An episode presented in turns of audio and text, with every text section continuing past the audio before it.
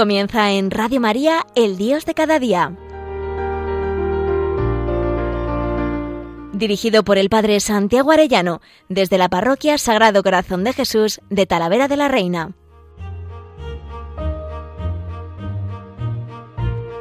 Muy queridos oyentes de Radio María, qué alegría un lunes más con todos ustedes y más en esta semana en la que nos preparamos ya inmediatamente para Pentecostés, para la venida de Pentecostés. Nosotros todos nos juntamos con María, nuestra Madre, en el cenáculo, así está toda la iglesia ahora, en este decenario del Espíritu Santo, en estos días preparatorios desde la ascensión del Señor a los cielos que celebrábamos ayer, en el domingo.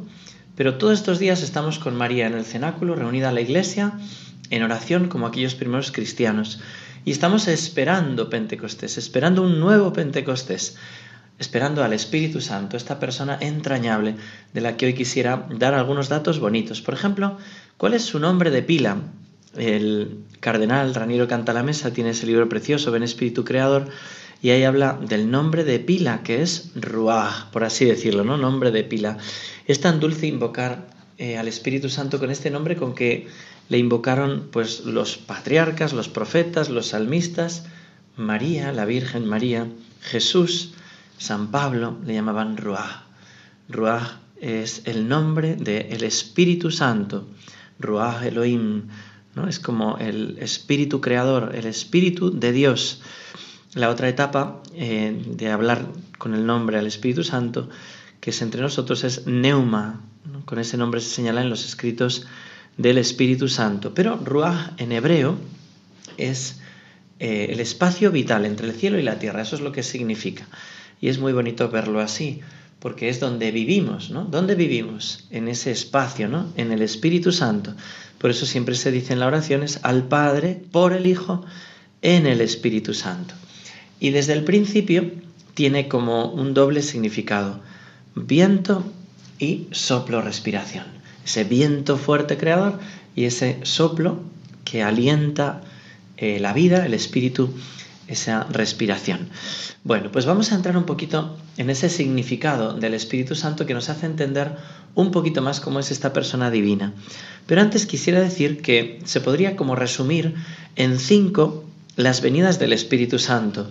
Y me parece que es iluminador, porque nosotros vamos ahora a pedir el Espíritu Santo, ven, ven Espíritu Santo sobre nosotros. Y la primera venida es en la creación. Al comienzo del Génesis, se habla del Espíritu de Dios, el Ruach Elohim, que aleteaba sobre las aguas, dice Génesis 1, 2. Y aquí es muy bonito pensar que el Espíritu Santo es el que cambia el caos en cosmos, ¿no? Cuando a veces uno se levanta que ve que es un desorden en su vida, invocar al Espíritu Santo para que nos lo ordene, ¿no? Las disonancias o las estridencias de nuestra vida para que las cambie en esa armonía, en ese arco iris armónico que tiene que ser nuestra vida. Por tanto, en la creación, lo primero, Ruach Elohim, el espíritu creador, ¿no? Y un poco después, en ese aspecto de la creación, al crear al hombre, dice Génesis 2.7, Dios formó al hombre del polvo de la tierra y sopló en su nariz el, el hálito vital. Sopló, ¿no? Fijaros que después Jesús también tendrá ese gesto con los apóstoles, sopló sobre ellos y dijo, recibid el Espíritu Santo. Pues desde el principio de la creación, Dios sopla sobre el hombre y es muy bonito ver en ese soplo inicial que Dios nos habla de cómo el Espíritu Santo llena nuestro vacío y colma nuestra ansiedad. Nuestro mundo está tan ansioso buscando cosas y a la vez tan vacío. El que es capaz de llenar de vida y vida sobrenatural nuestro interior es el Espíritu Santo. Fijaros que en 1 Tesalonicenses 5, 22, San Pablo nos dice que el hombre se compone de cuerpo, alma y espíritu. Dice que vuestro cuerpo, alma, espíritu se mantenga sin reproche. Ese espíritu es el Espíritu Santo que nos da la vida divina. Desde el principio de la creación nos dice el, el catecismo que estaba en estado de gracia el hombre y la mujer. Luego vino el pecado original y nos quitó esa vida sobrenatural por el pecado, ¿verdad? Pero desde el principio hay esa presencia del Espíritu Santo en nuestra alma, esa llamada a la divinización completa que desde el principio está, ¿no? Está ya eh, metida en el hombre y en la mujer. Pero como remedio también a ese vacío y a esa ansiedad, ¿no? como orden de ese caos, ¿no? Para ser un cosmos armónico, ¿no? Por tanto, primera venida en la creación. Segunda venida, y es muy bonito recordarlo, es en el templo de Jerusalén. En 2 Crónicas 7 se dice, cuando Salomón terminó de orar, está, eh, está consagrando el templo de Jerusalén, descendió fuego del cielo y consumió el holocausto y los sacrificios, y la gloria del Señor llenó el templo. Tan lleno de su gloria estaba el templo que los sacerdotes no podían entrar en él. Al ver los israelitas que el fuego descendía y que la gloria del Señor se posaba sobre el templo, cayeron de rodillas y se postraron rostro en tierra, alabando al Señor diciendo, Él es bueno, su gran amor perdura para siempre. Fijaros, fuego y amor. Qué hermoso es considerar eh, al Espíritu Santo como ese fuego que derrite el hielo de nuestro corazón, ¿no? ante nuestra frialdad, cuando nos notamos eh, fríos, congelados, ¿no? ese fuego que da ese amor ardiente, ¿no? El Espíritu Santo es el amor entre el Padre y el Hijo y hace arder en ese mismo amor. Entonces el Espíritu Santo, que es poder creador, ¿no? que es soplo, también es fuego ardiente que hace que el templo no se convierta en un lugar frío, sino en un lugar con el don de piedad. Es su gran amor que perdura para siempre. Por tanto, primera venida, la creación. Segunda venida, cuando se consagra el templo. Tercera venida, importantísima, la creación. El Espíritu del Señor vendrá sobre ti y te cubrirá con su sombra. Esa sombra, esa Shekinah, es la presencia de Dios, ¿no? que estuvo en el templo y ahora está en este nuevo templo, en esta arca, que es María. Y el Espíritu Santo trabajó en las entrañas de María para que el Hijo de Dios se hiciera hombre es la venida del Espíritu Santo para gestar al Hijo de Dios, para que Dios se haga hombre. Y la siguiente venida después de la encarnación será para que también con María se eh, geste el cuerpo místico de Cristo, que es la Iglesia. Es en Pentecostés, esa cuarta venida. En los Hechos de los Apóstoles 2.2 se nos habla de ese viento impetuoso eh, que ya está preparado por el resucitado, como decía, ese soplo que sopló sobre ellos, ¿no? Recibid el Espíritu Santo, Juan 20, 22, y también Jesús expiró en la cruz e inclinando la cabeza entregó el Espíritu. Y Jesús le había dicho a Nicodemo, el viento sopla, sopla, el viento sopla donde quiere, oyes su rumor, pero no sabes ni de dónde viene ni a dónde va. Lo mismo sucede con el que nace del Espíritu Santo. Bueno, pues ese nacimiento de la Iglesia en Pentecostés por el soplo del Espíritu Santo. Y la quinta venida, querido amigo, querido oyente, es en tu vida, en tu vida. El nuevo Pentecostés que la Iglesia espera para toda la humanidad, pero que también la espera para ti y que llega a ti a través de los sacramentos, en el bautismo, en la Eucaristía, especialmente en la confirmación, pero también en la palabra de Dios, en la oración, y cuando lo invocas con fe y con fuerza, si tú le alabas al Señor y le invocas y le dices, ven, ven, ven Espíritu Santo, pues Él viene sobre ti.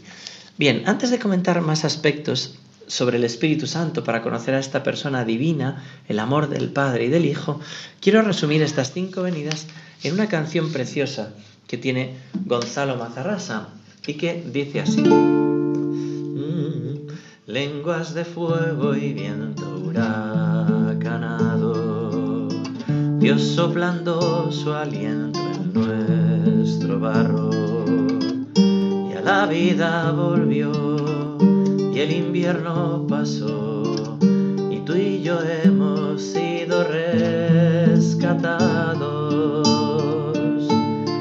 Eran muy pocos, solos y asustados, escondidos de todos y encerrados el viento sopló y el mar rojo secó. Todo empezó hace casi dos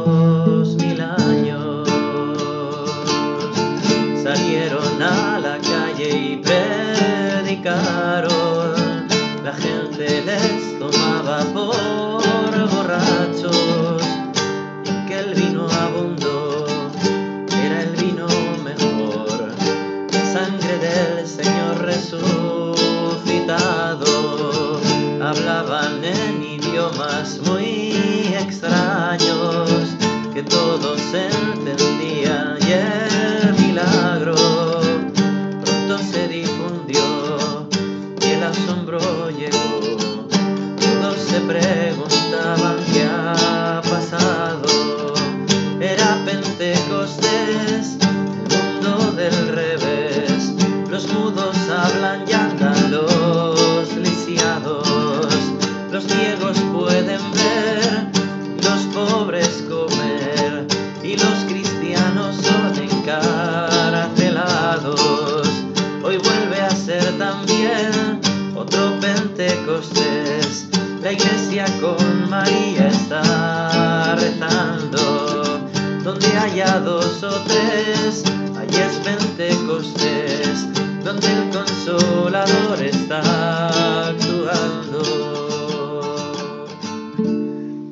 haya dos o tres, allí es Pentecostés.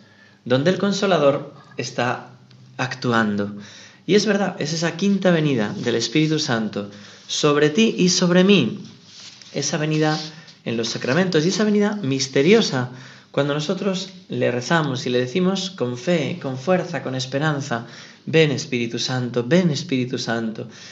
Esta oración que comentábamos el otro día, que es como síntesis y resumen de todo lo que tenemos que pedir, porque está también resumiendo el Padre Nuestro. El Padre Nuestro es eh, esa petición de que venga su reino, que se haga su voluntad en la tierra como en el cielo, pero al pedir el Espíritu Santo, el amor de Dios, estamos pidiendo eh, ese reino y todos los bienes, porque Él es el don de los dones, el Espíritu Santo, lo pedimos para todos y cada uno de nosotros. Bueno, pues es muy bonito ver las imágenes en las que se expresa, ¿no? Uno puede hablar del Espíritu Santo más teológicamente, ¿no? Cuando se habla de que somos imagen y semejanza de Dios, tenemos entendimiento y tenemos voluntad. Nuestro entendimiento produce una palabra, el verbo, ¿no? y nuestra voluntad un acto de amor. Estamos hechos a imagen de Dios porque el Padre tiene una sola palabra que es el Hijo y el Padre y el Hijo expiran un solo amor que es el Espíritu Santo, las tres divinas personas y es muy bonito contemplarlo así, pero también es bonito contemplarlo desde esta perspectiva de los textos bíblicos, ¿no? Esa imagen para expresar lo íntimo de Dios. La imagen del viento impetuoso del vendaval que en el principio de eh, la creación ordenó ese, ese caos en cosmos, nos habla la potencia, la libertad y la trascendencia del Espíritu Divino. Como dice la palabra de Dios en 1 Reyes 19, es capaz de remover los montes y quebrar las peñas. Y también ese hálito vital que veíamos en eh, la creación del hombre, sopló el aliento sobre él, nos habla de la respiración, del susurro y de la brisa ligera, y sirven para expresar la bondad, la delicadeza y la quietud y la inmanencia del Espíritu Santo. La respiración es como lo más íntimo ¿no? de nosotros mismos ¿no? y que lo necesitamos para vivir, pues el Espíritu Santo también es al mismo tiempo poder absoluto que descuaja los cedros y que ordena el caos, y también es ternura sin límites, es intimidad, es intimidad.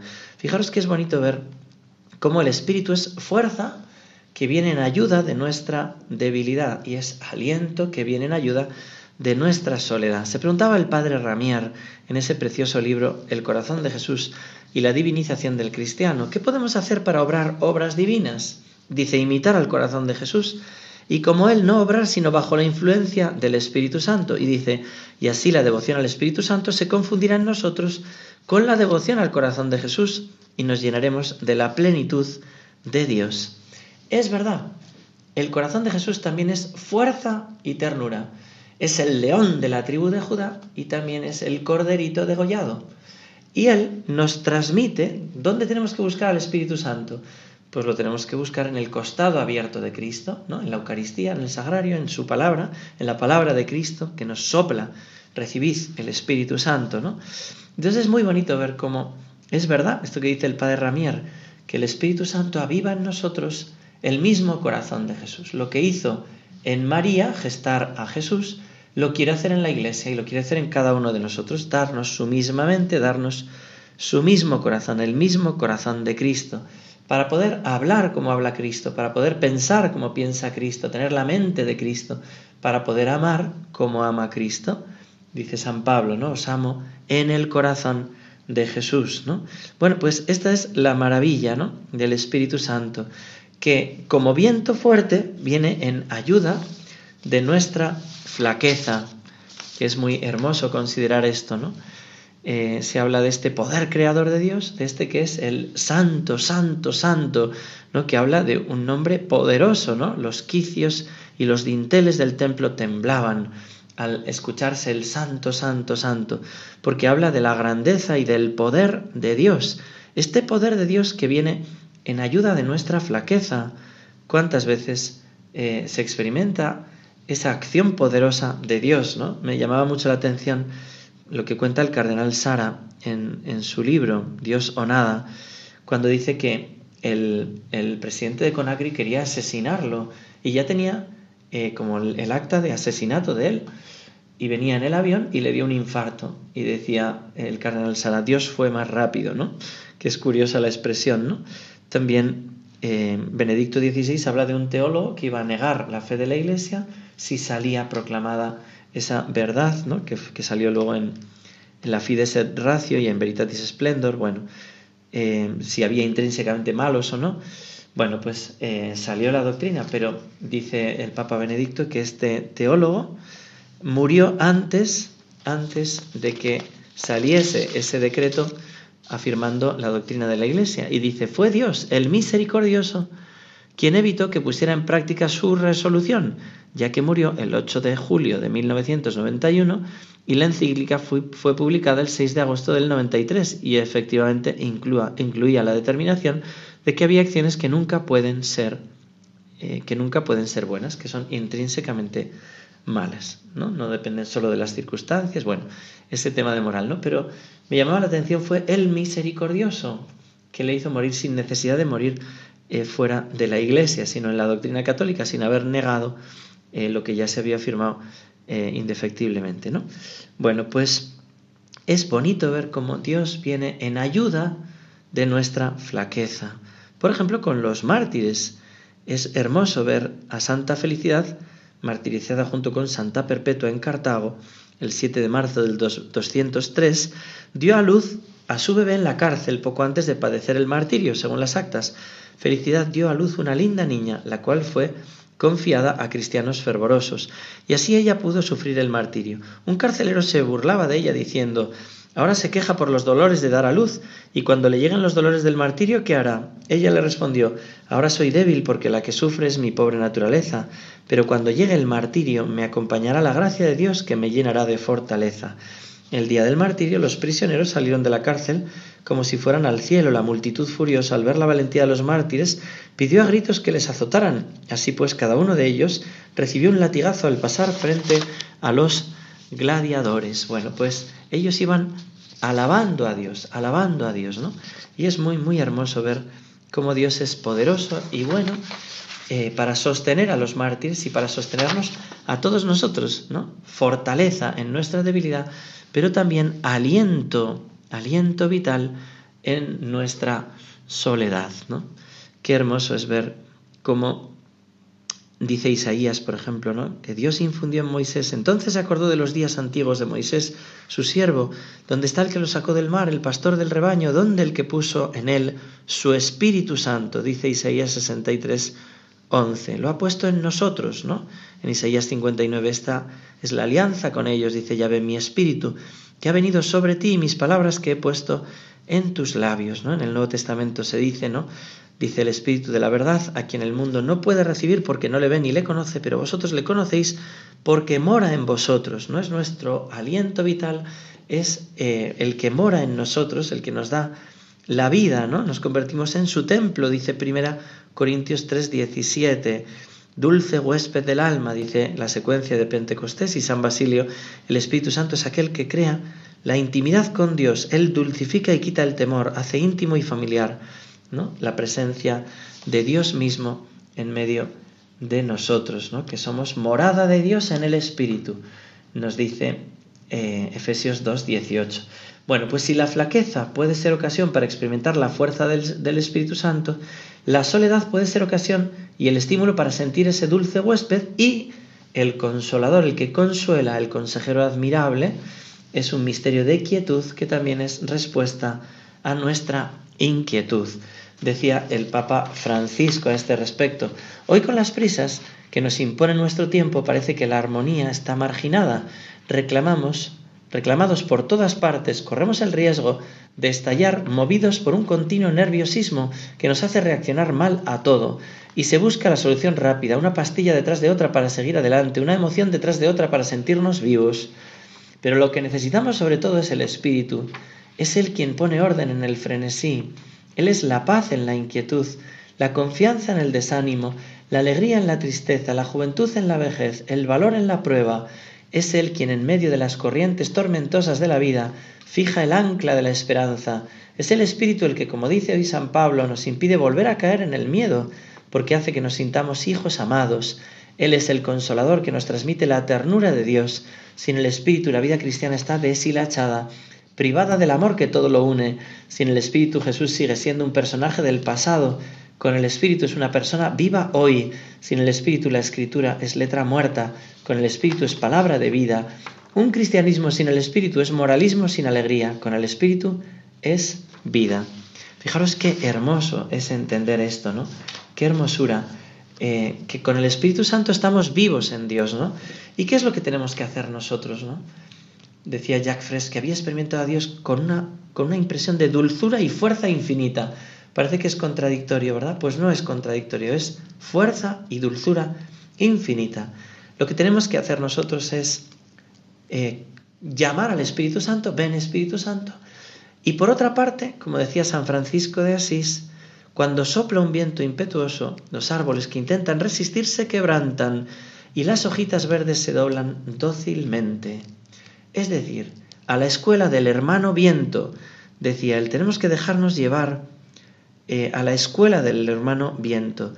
En la homilía de Pentecostés de 2019 decía el Papa Francisco, no se trata de explicar cosas intelectuales, ideológicas. Me entristezco cuando veo a una iglesia que cree que es fiel al Señor, que cree que se actualiza cuando busca caminos meramente funcionales, caminos que no vienen del Espíritu Santo, ¿no? Todo muy ordenadito, es como querer enlatar el viento. Es de las pocas cosas que no se pueden capturar, ¿no? El agua se puede coger, pero el hermano viento no se puede coger, ¿no? No se puede coger. Sí se puede respirar, tenemos que respirar eh, el hermano viento, tenemos que vivir de esa intimidad de amor y a la vez dejarnos llevar, ¿no? Las gaviotas dice que pueden estar horas sin cansarse, aprovechando la fuerza del viento. Pues nosotros tenemos que pedir eso, el Espíritu Santo que nos conceda descansar en Él, ser llevados, ¿no? Los guiados por el Espíritu, dice Jesús, no se sabe de dónde vienen ni a dónde van. Bueno, pues vamos a pedirle al Espíritu Santo que venga sobre nosotros. Vamos a cantárselo, ¿no? Para que Él eh, venga y nos conceda esa fortaleza a nuestra debilidad, esa tranquilidad a nuestra inquietud, esa intimidad a nuestra soledad que estamos viendo, ese amor a nuestro desamor. Vamos a pedirlo con fuerza en este año de San José, esposo de la Virgen María, María esposa del Espíritu Santo, a la Sagrada Familia, al corazón de Jesús. Vamos a pedirlo para nuestra ciudad de Talavera que se va a consagrar ahora en junio al corazón de Jesús y lo estamos preparando con tanto cariño. Vamos a pedirlo, una efusión, un nuevo Pentecostés para esta ciudad en esa consagración al corazón de Jesús, pero también para cada uno de nosotros, oyentes, para toda nuestra patria, para todo nuestro mundo. Vamos a pedirlo. Ven, Espíritu, ven Con tu preciosa unción. Purifícame y lávame, renuévame, restaurame,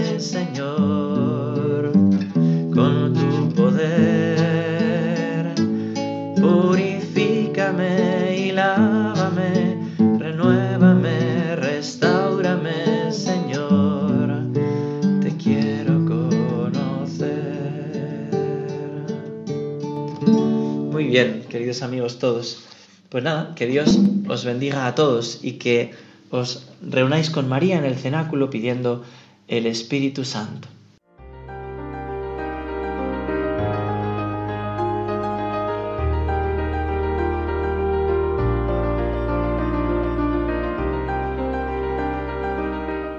Finaliza en Radio María, El Dios de cada día.